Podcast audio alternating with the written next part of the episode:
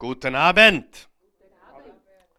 Ich freue mich, dass ihr da seid, trotz Semesterferien. Hm. Einige wissen gar nicht, was das ist. Aber das macht ja nichts, das ist ja schon lange her, oder? Aber wenn du Kinder hast in irgendeinem Alter, dann weißt du, dass das Realität ist. Wer glaubt, dass Gott wirklich gut ist? Ungeachtet deiner Umstände, ungeachtet deiner Probleme, ungeachtet deiner Nachbarn, ungeachtet deiner Frau, ungeachtet deines Mannes. Wer weiß, Gott ist gut. Gott ist gut. Und es hat nichts zu tun mit dem, wie es uns gerade geht oder glauben, dass es uns geht, sondern es hat alles zu tun mit Gott und seinem Charakter, wer er ist. Wir studieren die Apostelgeschichte. Wir studieren dieses fünfte Buch im Neuen Testament äh, richtigerweise genannt die Taten der Apostel oder die Taten Jesu Christi durch seine Nachfolger. Und mein Ziel heute Abend ist es, dass wir so bis zum Ende des vierten Kapitels heute vordringen. Das bedeutet, Kapitel 4, der Peter und ich haben heute schon die ersten vier Kapitel gemeinsam gelesen. Ich habe mich, wir haben uns um kurz nach sieben hier eingefunden. Er war schon ein bisschen früher da heute, aber wir haben jetzt immer am, Mo am Mittwoch früh um sieben treffen wir uns immer zum gemeinsamen Gebet. Also wenn du ein Mann bist, der auch so eine Gemeinschaft sucht, wir treffen uns hier mittwochs um 7 Uhr. Und der Peter und ich haben begonnen damit, parallel auf die Damenrunde, die wir nicht stören wollen, aber wir, äh, wir, wir machen unsere eigene Männerrunde. Ist das in Ordnung? Ja, okay. Also wenn du mal Lust und Laune hast, Mittwoch, Mittwoch 7 Uhr ist, ist die Zeit, wo wir hier gemeinsam beten. Und wir haben dann auch gemeinsam die Apostelgeschichte 1 bis 4 gelesen. Und mein Ziel heute ist es, dass wir so ungefähr den Überblick haben bis zum vierten Kapitel. Und natürlich, Vers für Vers wird sich das nicht ausgehen, dass wir das lesen, aber vielleicht, und nicht vielleicht, du solltest ganz sicher die ersten vier Kapitel vielleicht heute Abend noch lesen oder gleich morgen früh zu deiner, zu deinem, äh, zu deiner stillen Zeit, wenn du morgen früh aufstehst und betest und die Bibel liest, dass du vielleicht bis zum vierten Kapitel der Apostelgeschichte so halbwegs fit bist. Okay? Also Vers für Vers Studie äh, ist jetzt nicht gemeint, dass wir tatsächlich jeden einzelnen Vers gemeinsam lesen. Wir lesen viele Verse und wir beschäftigen uns mit den wichtigsten Dingen dieser Kapitel und Verse in der Apostelgeschichte. Taten der Apostel, Taten Jesu durch die Apostel, Taten Jesu durch dich und mich und durch alle Christen auf dieser Welt, die wirklich in die Nachfolge getreten sind. Kurze Wiederholung, damit wir wirklich die Basis fix haben. Wir haben gesagt, Kapitel 1, Vers 1, äh, da geht hervor, dass Lukas der Autor ist der Apostelgeschichte und er behauptet, dass das Lukas-Evangelium der Anfang ist, oder der erste Teil ist, und die Apostelgeschichte äh, der zweite Teil oder die Fortsetzung, die Fortsetzung von dem, was Jesus begonnen hat. Ja?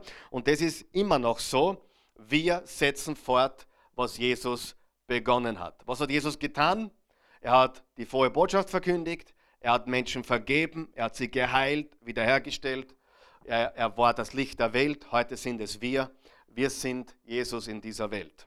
Und du bist vielleicht der einzige Jesus, den Menschen je begegnen werden. Daher sei ein guter, okay?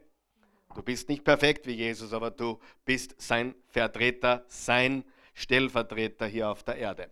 Dann Kapitel 1, Vers 8 haben wir gesagt, ist der Auftrag. Sag einmal Auftrag. Übrigens, dieser Auftrag findest du in allen vier Evangelien nämlich Matthäus 28, Markus 16, Lukas 24, Johannes 20 und zum fünften Mal hier im Kapitel 1, Vers 8, nämlich ihr, ihr, ihr werdet die Kraft des Heiligen Geistes empfangen und danach werdet ihr meine Zeugen sein in Jerusalem, Judäa, Samarien und bis an die Grenzen der Erde. Und das war Jesu Auftrag für die damaligen Jünger. Aber es war noch viel mehr. Es war eine Prophezeiung. Und Faktum ist, dass diese Prophezeiung noch gar nicht fertig ist. Denn selbst jetzt, heute, an diesem Tag, an dem wir leben, verbreitet sich das Evangelium immer noch in die äh, verlegensten oder abgelegensten Regionen dieser Erde. Die Bibel wird gerade jetzt, wo wir hier stehen oder sitzen, gerade jetzt wird sie weiter in Sprachen übersetzt, von denen du noch nie gehört hast. Es gibt noch immer Stämme auf der Welt, die Sprachen sprechen, die äh, noch keine Bibelübersetzung haben. Es ist unvorstellbar, aber es ist die Wahrheit. Da gibt es alle möglichen Initiativen. Also, ich will, dass du verstehst, Jerusalem, Judäa, Samarien und bis an die Grenzen der Erde, das leben wir heute, das ist erfüllt, es ist erfüllt und es wird weiter erfüllt durch die Nachfolger Jesu heute. Unmittelbar nach diesem Auftrag und dieser Prophezeiung haben wir die Himmelfahrt, Vers 9 bis 11.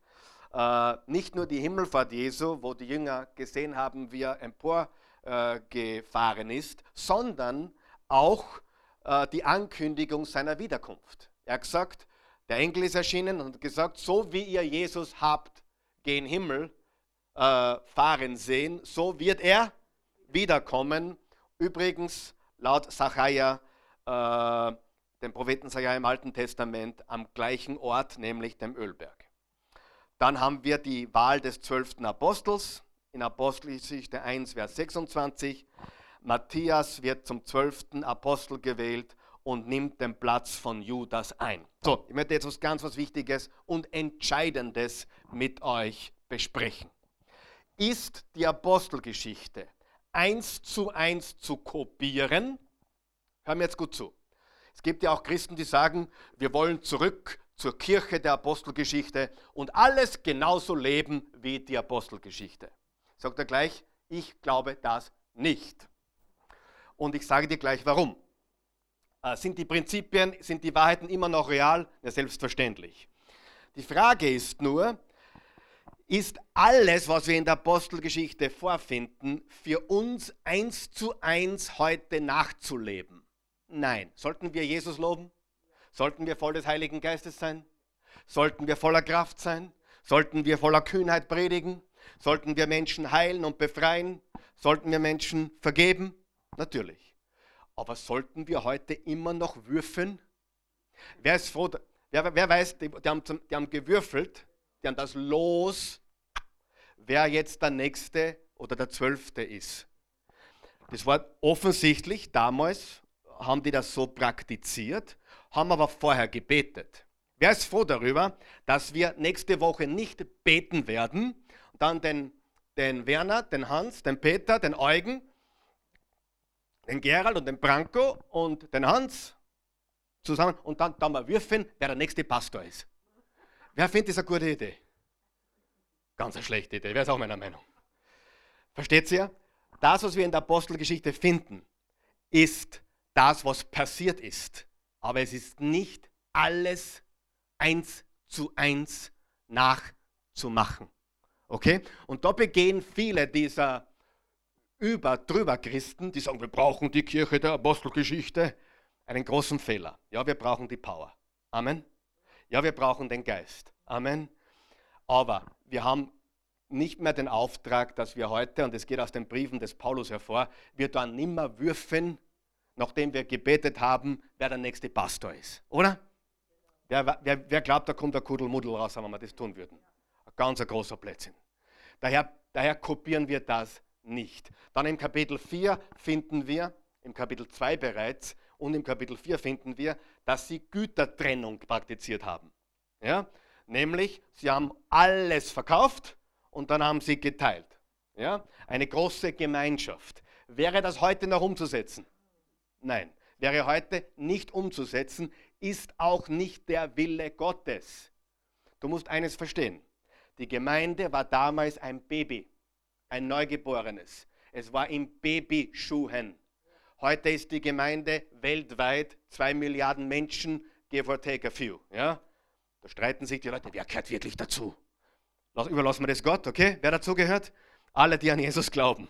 Aber trotzdem die Gemeinde Jesu Christi ist heute weltweit riesig und nicht mehr 120 oder 3000 oder 5000. Daher haben wir heute nicht mehr die Gütergemeinschaft. Würde nicht funktionieren. Was, versteht ihr das Prinzip hier? die Prinzipien, die Kraft, der Geist, die, die, die, die Liebe zueinander, ja, liebt einander, so werden alle erkennen, dass jemand jung ist. Leben wir das noch? Ja. Aber die gewisse Dinge, die sie getan haben im Babystadium, Stadium, das tun wir natürlich nicht. Da gibt es einen Sinn? Hat es jemand geholfen? Gut, danke. Das ist sehr wichtig. Ja? Weil du wirst immer wieder beim Christen treffen, die sagen, ich gehe nur in eine Gemeinde, die nach dem Konzept der Apostelgeschichte lebt. Gut, was ist das? Ich gebe dir drei, ich komme jetzt ein bisschen, ich weiß nicht, ob ich heute fertig bin, wenn ich so weitermache, aber ich gebe dir jetzt drei Eigenschaften, drei Eigenschaften der ersten Gemeinde, die wir kopieren wollen. Okay? Wollt ihr es wissen? Das waren die drei Haupteigenschaften. Nämlich Hingabe. Aber was für eine. Ich habe in Österreich noch keinen Christen gesehen. Vielleicht die Bernadette und die Adele. Aber ansonsten, aber sonst habe ich noch keinen Christen in Österreich angetroffen mit der Hingabe der ersten Jünger. Versteht ihr was? Hingabe. Wer glaubt, dass das stimmt? Waren sie hingegeben? Ja. ja. Die haben sich festnehmen lassen. Die haben sich einsperren lassen. Die haben gesagt, hey, wenn, du willst, dass ich schweig, schweig, musst mich kalt stellen. Das war ihre Einstellung. Musst du dir vorstellen. Wenn du, Petrus, seine Einstellung war, wenn, du, wenn ihr wollt, dass ich nichts mehr sage, dann müsst ihr mich kalt stellen. Selbst wie sie ihn festgenommen haben, hat er weiter geredet. Das musst du dir vorstellen. Da kommen die einer, die auf dem Hohen Rat nehmen ihn fest und während sie ihn festnehmen, redet er und predigt er noch. So war das. Sensationell vollkommene Hingabe. Lies es. Lies zwischen den Zeilen, werden wir heute sehen. Das zweite, was wir sehen, ist eine gewaltige Großzügigkeit. Sehen wir das oder nicht? Waren sie großzügig? Ja? Es war kein Trinkgeld. Ja? ja? Jetzt kommt die Kollekte und jetzt geben wir ein bisschen ein Trinkgeld. Und ich habe halt einen Zehner reingekaut, weil das war schon sehr großzügig. Verstehst du? Das war nicht, wie sie gelebt haben. Damals, wie gesagt, so leben wir nicht mehr, aber die haben alles verkauft und haben es den Armen gegeben, haben es aufgeteilt, haben die Aktivitäten der Gemeinde damit finanziert und so weiter. Sie waren unfassbar großzügig. Menschen haben Grundstücke verkauft, Häuser verkauft. Ein gewisser Barnabas, schon gehört von ihm? Wer glaubt, Christen sollten großzügig sein, heute immer noch? Ja?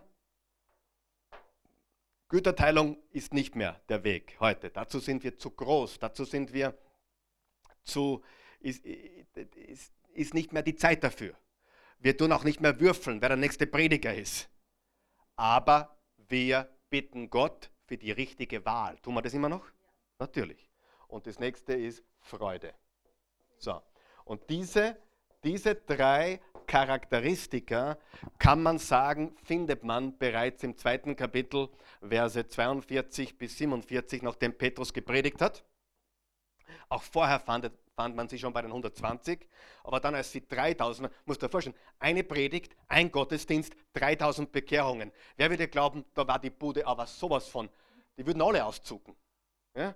Stell dir vor, wir sind am Sonntag 120 da und dann kommen 3000, dann kommen 3000 E-Mails rein oder so 3000 passen da nicht herein leider, aber 3000 Menschen würden da am Parkplatz unten stehen und alle zu Jesus kommen. Was wäre hier in der Bude los, glaubst du? Sensationell, oder? Also unfassbare Freude. Aber Hingabe, Großzügigkeit und Freude sehen wir nach der ersten Predigt. Und sie hatten noch drei Dinge, wenn ich die nennen darf. Äh, sie hatten Hingabe, Großzügigkeit und das Ergebnis ist Freude. Und sie hatten natürlich hatten sie Kraft, sie waren unfassbar stark. Alleine der feige Petrus, der Jesus dreimal verleugnet hat, wurde zu einem kühnen Mann Gottes, Prediger. Sie hatten Vision. Sie hatten Vision, die Welt mit dem Evangelium zu infiltrieren. Sie haben nicht klein gedacht, sie haben groß gedacht und sie hatten einen Plan. Ja? All diese Dinge findest du immer noch. Sollten wir diese, diese sechs Dinge alle heute haben? Ja, das sollten wir alles haben. Okay? Also wenn wir, wenn wir davon reden, eine, eine Apostol, Apostelgeschichte Gemeinde zu sein, dann lass uns diese Dinge anschauen. Ja? Lass uns nicht schauen, ob dort in Zungen gebetet wird, Weil das ist nicht das, wie eine Gemeinde kraftvoll ist. Ich bete privat in Zungen, keine Frage. Ich glaube an eine Geheimsprache sozusagen, laut 1. Korinther 14, die Paulus auch gepredigt hat. Aber das ist nicht, der, das, ist nicht das Einzige, wie man sieht, dass jemand voll, voll von Gott ist. Ja? Schau dir diese Dinge an. Ich liebe, was ein Prediger gesagt hat. Die meisten schauen zu viel auf die Gaben des Geistes. Wenn du den Charakter eines Menschen anschaust, ist es die Frucht des Geistes. Freude, Friede, Liebe, Langmut, Güte, äh, Selbstbeherrschung etc. Diese neun Dinge, die du im Galater 5 findest. Äh, wenn, du dich, wenn du jemanden anstellen willst bei dir in der Firma, der weiß, was die Gaben des Geistes sind. Ja? Äh, eine Fähigkeit zu haben, Heilung, zu heilen oder, oder, oder in neuen Sprachen zu sprechen oder zu prophezeien. Das sind Gaben des Geistes, charismatische Gaben. Was ist die Frucht des Geistes? Charaktereigenschaften. Die Frucht des Geistes ist Liebe, Freude, Friede, Langmut, Güte, Treue, Selbstbeherrschung und so weiter. Wenn du ein Unternehmen hast und hast die, du hast die Chance, jemanden einzustellen, würdest du lieber jemanden wollen mit der Frucht des Geistes oder mit den Gaben des Geistes? Jetzt ehrlich. Bitte? Natürlich die Frucht des Geistes. Okay? Und äh, die Wahrheit ist, dass diese Dinge äh, eine kraftvoll, einen kraftvollen Christen ausmachen. Eine, eine, eine Gemeinde, die kraftvoll ist. Okay? Und 3000 Menschen kamen zu Jesus. Und wie ich letzte Woche gesagt habe, äh, es waren ja nicht die Wunder im Vordergrund, sondern die Botschaft war im Vordergrund. Und die Botschaft hat natürlich auch Wunder vollbracht. Im Kapitel 3, Vers 1 bis 11, die Heilung eines Gelähmten. Die Heilung eines Gelähmten. Und dann haben wir die zweite Botschaft. Und die zweite Botschaft war von Kapitel 3, Vers 12 bis Kapitel 3, Vers 26. Okay?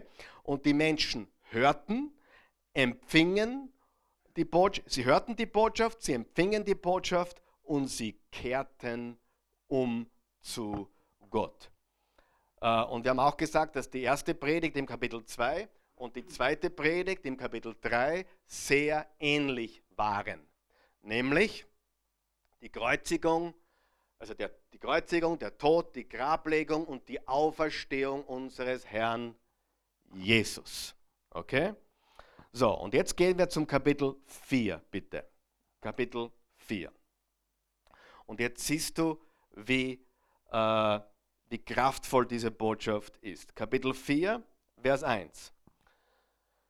Noch während Petrus und die anderen Apostel zu den Leuten sprachen, kamen einige Priester, der Hauptmann der Tempelwache und ein paar Sadduzäer auf sie zu.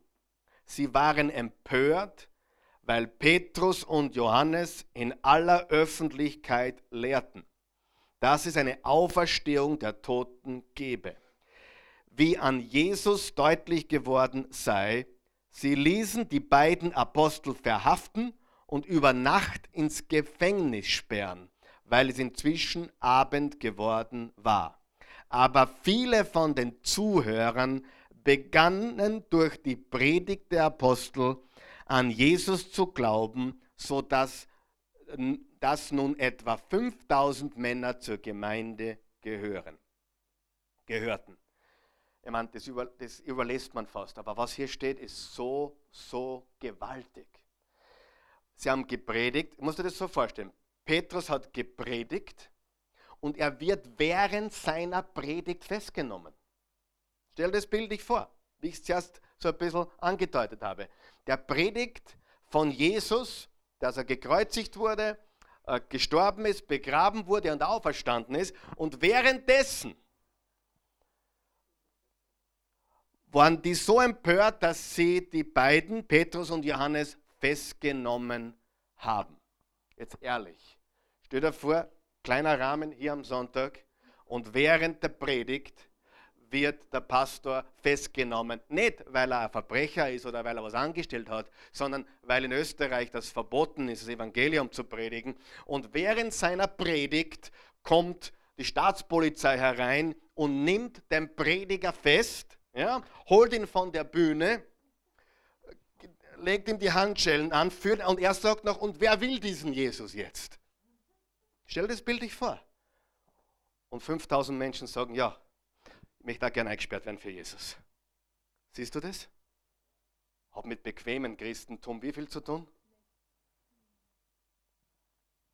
Ja, dann gibt es Prediger, die predigen äh, Sonnenschein und, und, und, und, und, und wenn du Jesus folgst, dann wird dein Leben super. Ganz ehrlich, ich finde es in der Bibel nirgends. Nirgends. Ich sehe in der Bibel ganz was anderes. Ich sehe Freude. Aber nicht, weil alles super ist, sondern weil Jesus in unserer Mitte ist. Dieses Wohltue, mir geht super Christentum, kannst du in der Pfeife rauchen. Glaub mir, ich weiß, von euch spreche, ich war, ich war jahrzehntelang in einer Bewegung drinnen, die nannte sich, ich sage jetzt nicht, aber die haben das gepredigt. Glaube Gott nur und alles wird super. Und wenn du nicht gesund wirst, hast du zu wenig geglaubt. Und wenn du Probleme hast, hast du zu wenig geglaubt. Und sprich nur und es wird alles so, wie du es möchtest. Und das, liebe Freunde, ist ober, ober großer Leberkäse. Quatsch. Absoluter Quatsch. Ja? Das, das gibt dem Ganzen einen falschen, einen falschen äh, Taste. Name it and claim it nenne es und bekenne es und es wird schon. Nein, nein, nein. Die Freude ist nicht aufgrund der Umstände oder sonst irgendwas. Die Freude war, weil sie Jesus dienten. Und die wurden festgenommen, während sie gepredigt haben. Seht ihr das? Das ist ein großer Unterschied. Ich, mich begeistert das. Mich begeistert diese Hingabe, diese Liebe für den Herrn und hoffentlich euch auch, wann ihr einmal Schwierigkeiten habt, deswegen, weil ihr gläubige Christen seid und euch nicht anpasst an die Dinge, die in der Welt üblich sind. Aber stell dir das vor. Die predigen und werden dafür festgenommen und während der Festnahme, während der Festnahme ruft Petrus, sagt, hey, wer möchte? Und die Zuhörer begannen der Predigt der Apostel zu glauben, sodass nun etwa 5000 Menschen äh, Männer, Entschuldigung, plus Frauen, ca. 15.000 Menschen zur Gemeinde gehörten. Lesen wir weiter. Am nächsten Morgen versammelte sich der Hohe Rat in Jerusalem. Dazu gehörten die führenden Männer der Stadt, die Schriftgelehrten und der hohe Priester Hannas, außerdem Kaiphas, Johannes, Alexander und andere aus der Verwandtschaft des Hohenpriesters. Sie ließen Petrus und Johannes hereinbringen und fragten sie, wer hat euch für das, was ihr getan habt, den Auftrag und die Vollmacht gegeben? Erfüllt vom Heiligen Geist, das ist auch gut, oder? Erfüllt vom Heiligen Geist zu sein, antwortete ihnen Petrus, ihr führenden Männer und Ältesten unseres Volkes, wir werden heute vor Gericht gestellt, weil wir einem Kranken geholfen haben. Auf die Frage, wie der Mann hier gesund geworden ist, gibt es nur eine Antwort und die wollen wir euch und de, de, dem ganzen Volk Israel gern geben. Dass dieser Mann geheilt wurde, geschah allein im Namen Jesu Christi von Nazareth. Er ist es, den ihr gekreuzigt habt. Er fängt schon wieder an mit der gleichen Predigt. Er ist der, den ihr gekreuzigt habt und, und schon wieder ihr gekreuzigt habt. Fällt euch das aus? Nicht irgendjemand hat ihn gekreuzigt, du hast ihn gekreuzigt, Bernadette. Du hast ihn gekreuzigt, Karl Michael. Du hast ihn gekreuzigt, Branko. Und erst wenn du verstanden hast, dass du ihn gekreuzigt hast, hast du verstanden, warum Jesus überhaupt gestorben ist. Versteht ihr?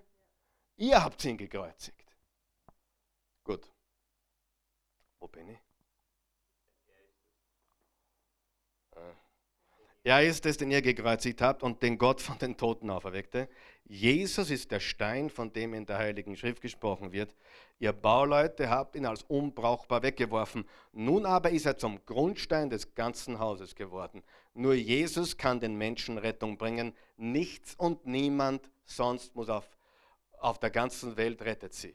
Also ganz eine klare Botschaft, wer Jesus ist, dass er rettet, dass er gekreuzigt wurde, dass er gestorben ist, auferstanden ist die gleiche Botschaft, zum dritten Mal die gleiche Botschaft. Ich bin froh darüber. Wer von euch weiß, wer Billy Graham ist? Jeder von euch, oder? ich habe mir viele Predigten von dem angeschaut. Und weißt du, und irgendwann denkst du, Billy, sag mal was Neues. Und wieder ist das Stadion voll mit 50.000. Und wieder sitzt, sitzen Millionen und Abermillionen vor den Fernsehern. Und er sagt nicht irgendwas Hochtrabendes oder Komisches oder irgendwie Übergeistliches, sondern fängt wieder an mit Johannes 3, Vers 16. So sehr hat Gott die Welt geliebt, seinen einzigen Sohn gab, damit jeder, der an ihn glaubt, nicht verloren geht, sondern ewiges Leben hat. Und wieder sagt er das Gleiche. Und wieder kommen zigtausende, sogar Millionen Menschen zum Glauben.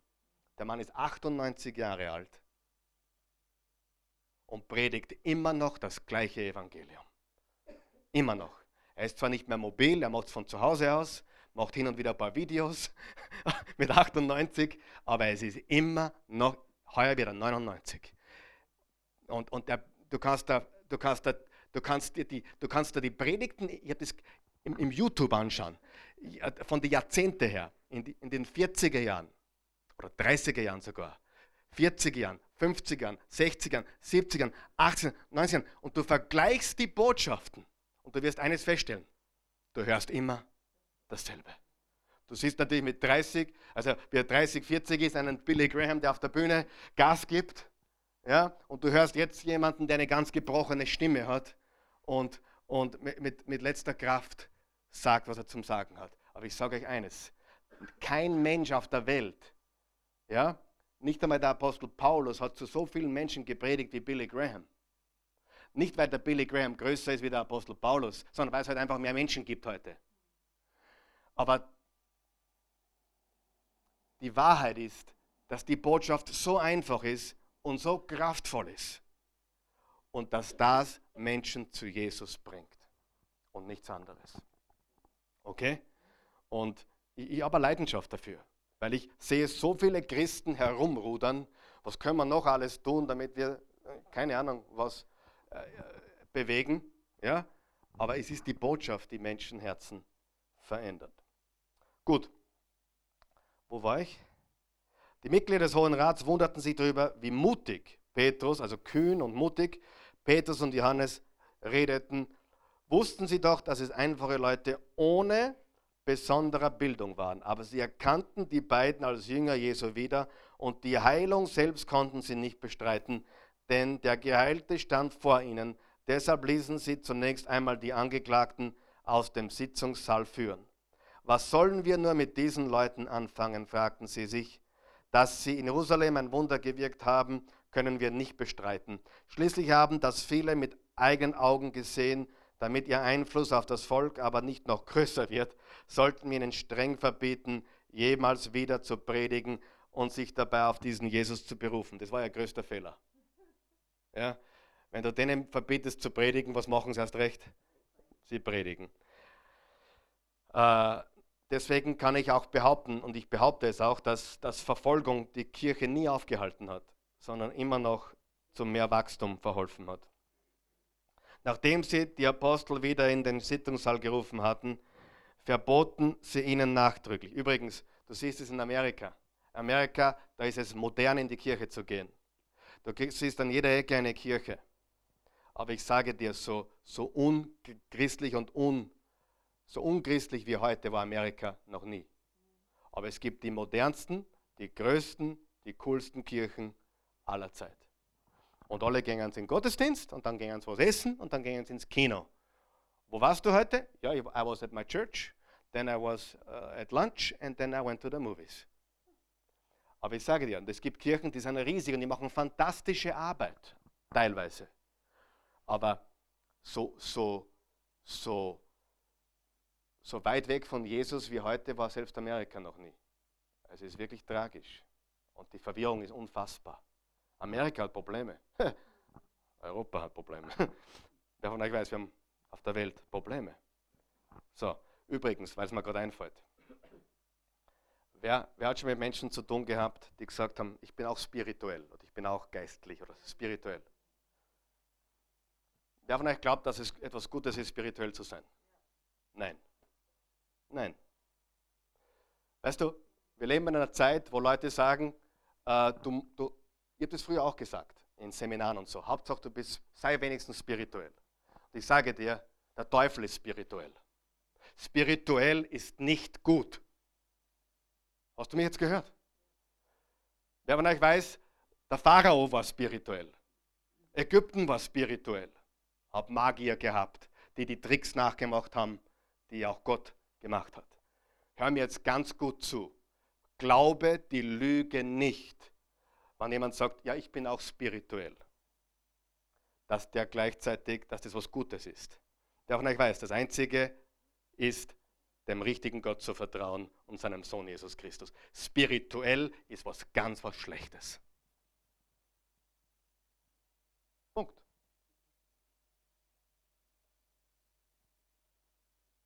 Können wir weitergehen? Hat das jeder verstanden?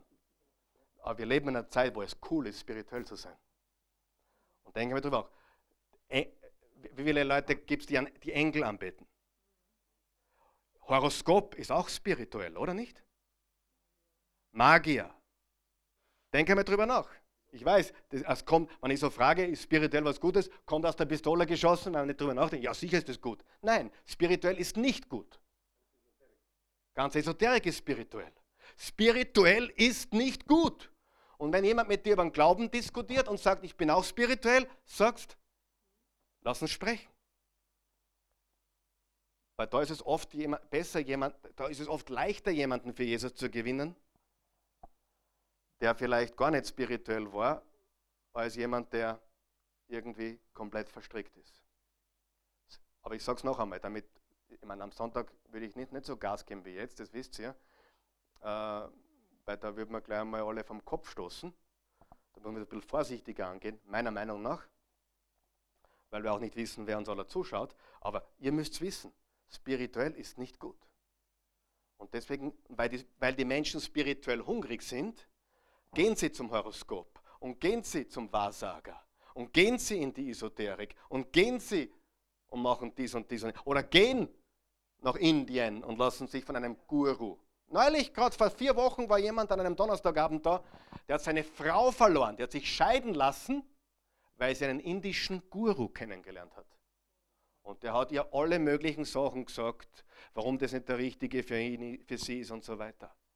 Spirituell ist nicht gut. Okay, war nicht Teil meiner Botschaft, nur so nebenbei, vielleicht hat es jemand geholfen. War die Botschaft klar und deutlich? Jesus Christus ist der Einzige, der rettet, hat Petrus gesagt. Gehen wir weiter. Was, was sollen wir nur mit diesen Leuten anfangen? Ich wiederhole ein paar Verse noch. Fragen Sie sich, dass sie in Jerusalem ein Wunder gewirkt haben, können wir nicht bestreiten. Schließlich haben das viele mit eigenen Augen gesehen.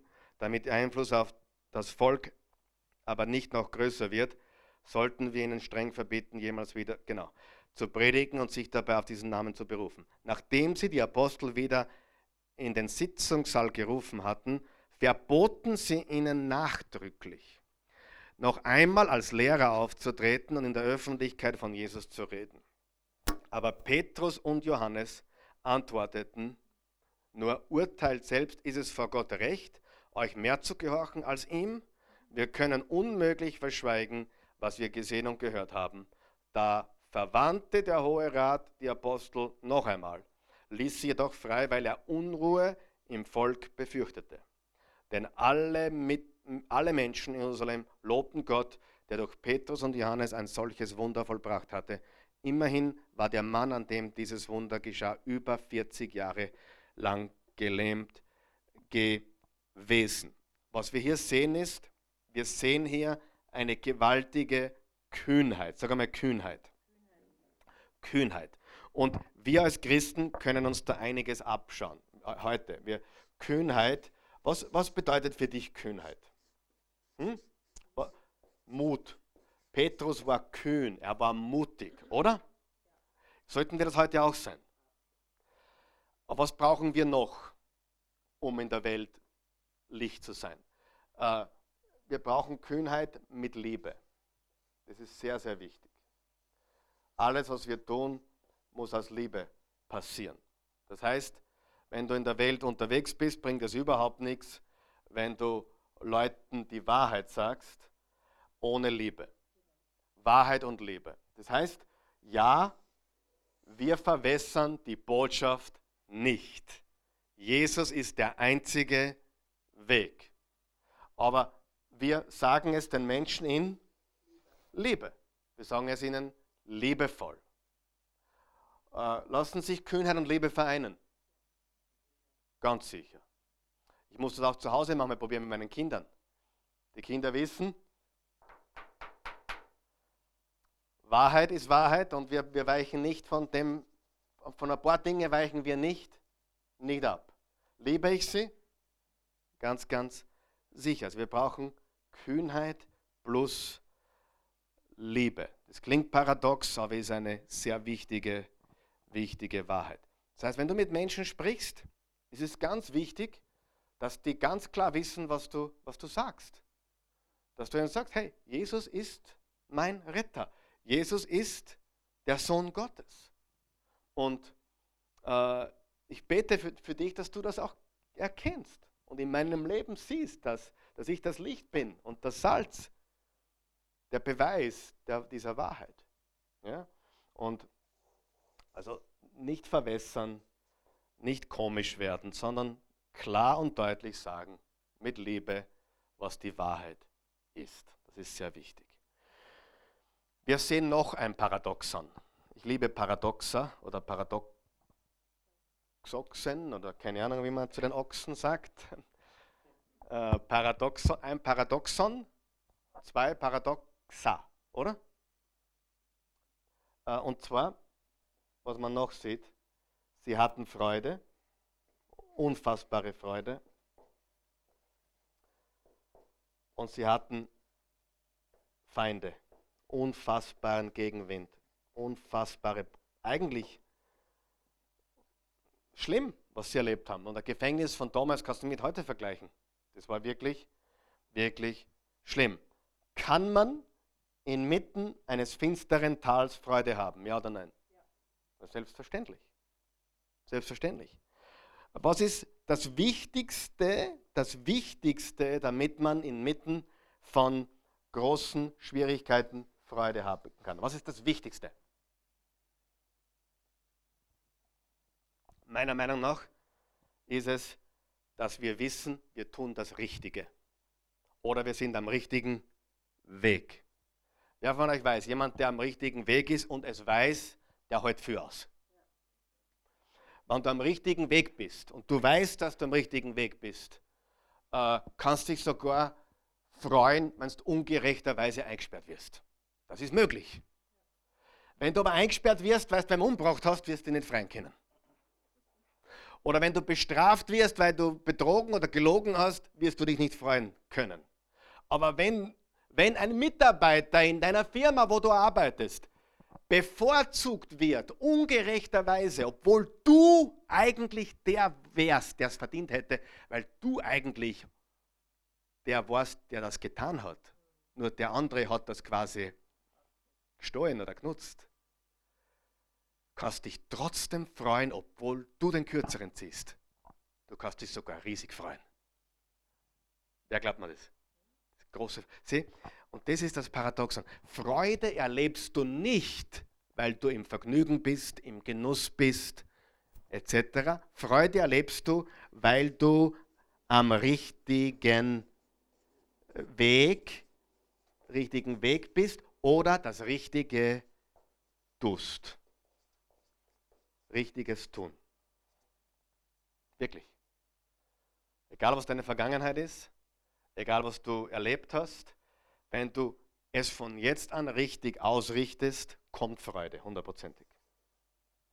Selbst wenn du deine Ehe verkackt hast oder deine, dein Unternehmen im Boden geschossen hast oder, oder deine, deine Kinder enttäuscht hast oder verkackt hast, egal was es ist, wenn du beginnst,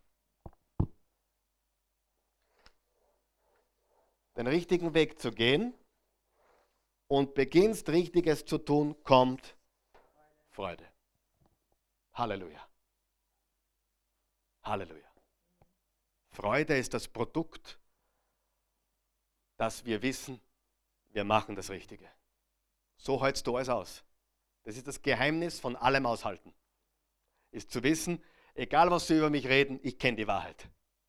Egal was sie glauben, ich kenne die Wahrheit. Egal was wir nachsagen, was wir antworten wollen, ich kenne die Wahrheit. Und daher bin ich kühn, sind wir kühn und haben Freude. Halleluja. Ist das nicht gewaltig? Mich begeistert das. Gut, wir werden das schon, schon langsam zum Abschluss bringen. Äh, also noch einmal, wir sind nicht gleich fertig. Ich schaffe es sogar. Drei Eigenschaften. Hingabe, Großzügigkeit und Freude. So, und ich möchte jetzt noch zum Abschluss ganz kurz, wir haben ja gesehen, es waren jetzt mittlerweile, haben wir schon drei Botschaften gehabt. Eine längere, eigentlich zwei längere, Kapitel 2, Kapitel 3, Kapitel 4. Die Botschaften waren immer ähnlich, sehr ähnlich, haben immer damit zu tun gehabt, dass Jesus gekreuzigt wurde, gestorben ist, begraben wurde, auferstanden ist und wer an ihn glaubt und wer ihn anruft, ist gerettet. Das ist die Botschaft. Römer 10, Vers 9, wer den Namen des, äh, äh, wer mit dem Herzen, wer mit dem Munde Jesus bekennt, der mit dem Herzen an seine Auferstehung glaubt, ist gerettet. Das haben sie gepredigt. So, jetzt, jetzt zum Abschluss, das ist auch sehr wichtig. Ähm, in diesen Botschaften, in diesen Botschaften, wo Petrus predigt, in dem Fall war es bis jetzt Petrus, später kommt dann der Paulus ins Spiel, ähm, geht es darum, dass Gott dem Menschen begegnet, wo er ist. Gott wäre es froh darüber, dass er uns dort begegnet, wo wir sind. Wenn du mitten im Dreck bist oder warst, er begegnet dir, wo du bist. Ohne Voraussetzung. Einfach er holt dich ab, wo du bist. Ja? Gott begegnet dem Menschen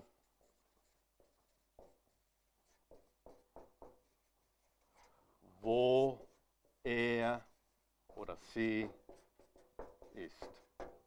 Boom. Das zweite, jetzt wird es ganz wichtig. Er begegnet uns dort, wo wir sind und sagt, er sagt, Peter, du,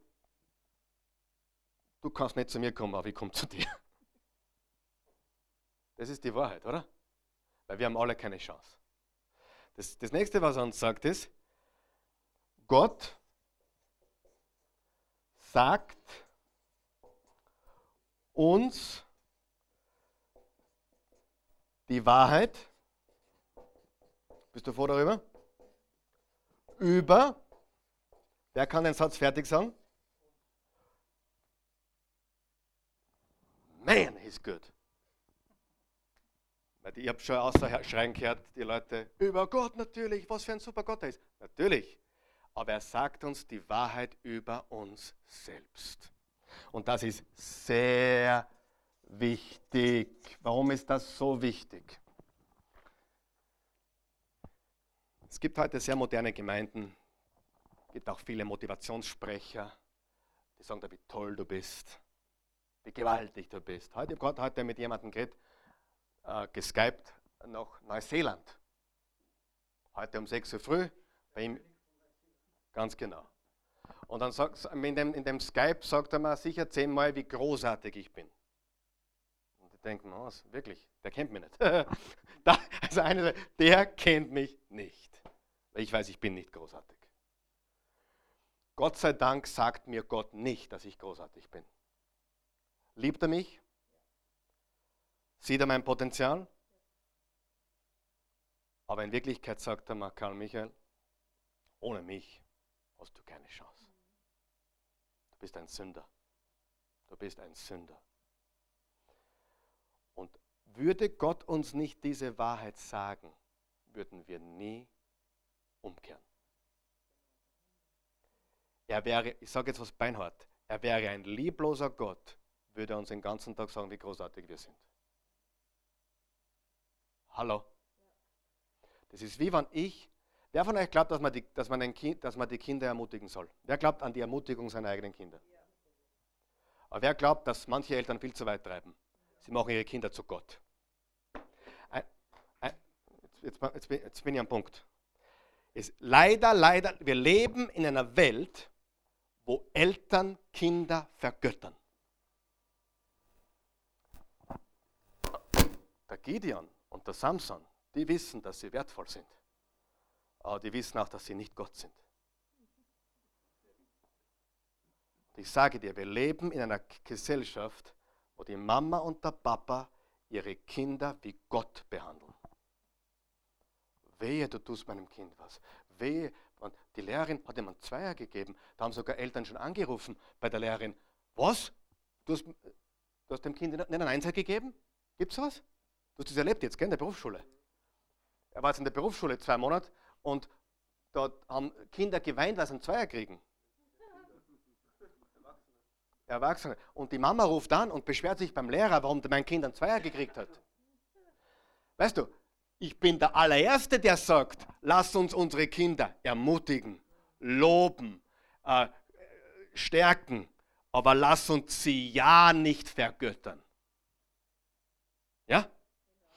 Und wir tun unseren Kindern einen großen, wir fügen ihnen einen großen Schaden zu, wenn wir sie Gott zu Gott machen. So, Gott sei Dank macht Gott das nicht mit uns. Gott sagt, ich habe dich lieb, ich habe dich gemacht, aber du bist ein Sünder. Und manchmal, wenn ich was falsch mache, nicht manchmal, oft, wenn ich was falsch mache, aber manchmal, liebevoll, korrigiert er mich. Die Bibel nennt es im Hebräer 12 Züchtigung. Nicht, dass Gott jetzt dich mit Krankheit schlägt oder, oder dich irgendwie äh, brutal äh, kaputt macht, sondern in deinem Herzen korrigiert, korrigiert er dich und manchmal massiv. Ja? So, und das musst du wissen. Gott begegnet dem Menschen, wo er ist. Super. Aber Gott sagt dem Menschen die Wahrheit über sich, über, über dich selbst. Und er wäre kein guter Gott und Vater, würde er uns nur sagen, hey, Karl Michael, du bist super. Wäre ein schlechter Vater. Ja? Versteht ihr das? Zwei Punkte noch. Gott und dann natürlich, Gott bietet Vergebung. Gott bietet Vergebung. Gott bietet Vergebung. Cool, oder? Er holt uns ab, wo wir sind. Er sagt uns die Wahrheit, aber er sagt, hey, da gibt es Gnade. Erbarmen. Ja? Und viertens, er erwartet von uns eine Reaktion. Eine Entscheidung. Er begegnet uns, wo wir sind, sagt uns die Wahrheit, bietet Vergebung und sagt, was machst du jetzt damit? Ergibt einen Sinn? Und das ist, was Petrus in jedem seiner Predigten gemacht hat. Und übrigens, keine Reaktion ist auch eine Reaktion. Nicht zu akzeptieren, zu sagen, ist mir wurscht, ist genau, wie man, man wie die Christi gefragt hat, willst du mich heiraten? Und sie sagt, weiß ich nicht, keine, vielleicht, keine Ahnung. Wir werden, das ist ein Nein, oder?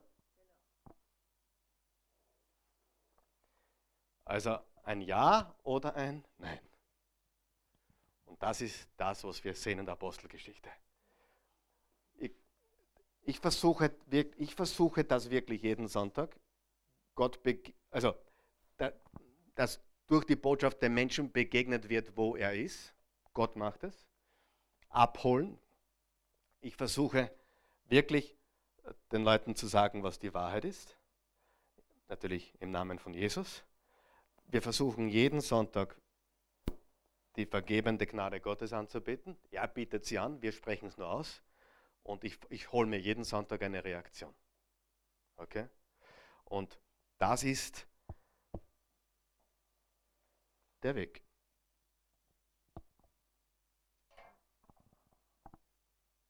Lass uns beten.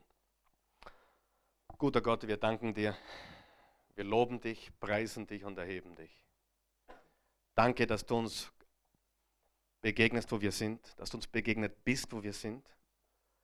Danke, dass du uns die Wahrheit sagst über uns selbst, dass du uns nicht belässt, wie wir sind. Danke, dass du uns Vergebung anbietest. Und danke, dass wir entscheiden dürfen.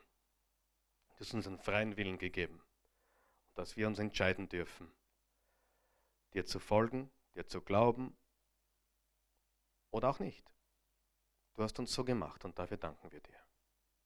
Unsere Reaktion ist klar, wir wollen dir folgen. Wir wollen auf deine Liebe, deine Gnade, dein Erbarmen reagieren mit einem klar und deutlichen Ja. Ja. Wir gehören dir. Danke, dass du uns genommen hast.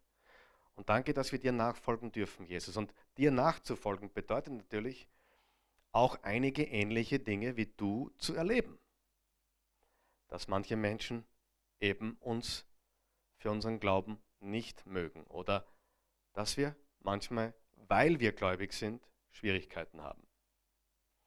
Vergib uns auch die Dinge, die wir selbst verursacht haben, die nichts mit dem Glauben zu tun haben, sondern wo wir selbst uns fehlverhalten haben. Und hilf uns, Licht der Welt zu sein und Salz der Erde. In Jesu Namen. Amen.